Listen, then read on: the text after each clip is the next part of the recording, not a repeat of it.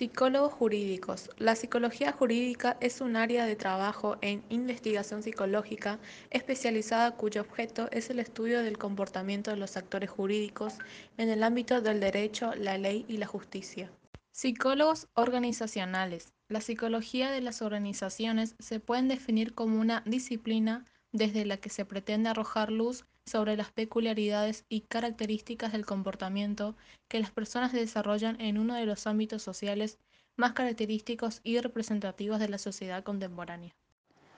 La psicología deportiva es el sector de la psicología aplicada que estudia el comportamiento humano antes, durante y después de la actividad deportiva en relación a la personalidad, a la motivación, a las tasas de ansiedad y de agresividad, a las dinámicas de grupo en los deportes colectivos, porque el atleta experimenta situaciones mentales extremas y correspondientes sensaciones impulsivas que no se manifiestan en las actividades normales del deportista.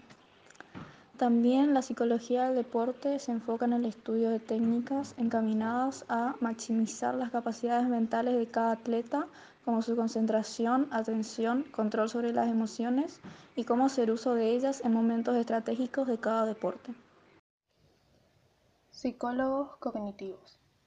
La psicología cognitiva o cognitivismo o psicología cognoscitivista o cognoscitivismo es el área de la psicología que se encarga del estudio de la cognición, es decir, de los procesos mentales implicados en el conocimiento.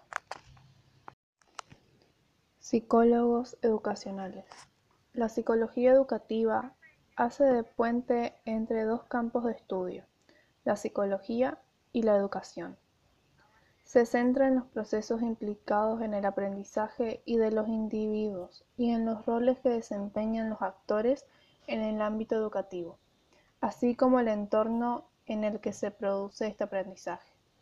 Así, pues, el psicólogo de la educación suele trabajar en los centros educativos, por ejemplo, colegios, o en centros de orientación educativa. Sus funciones son variadas y pueden trabajar de manera individual, por ejemplo, en la evaluación y el tratamiento de trastornos del aprendizaje de un niño, o pueden trabajar de manera multidisciplinar con otros profesionales de la educación.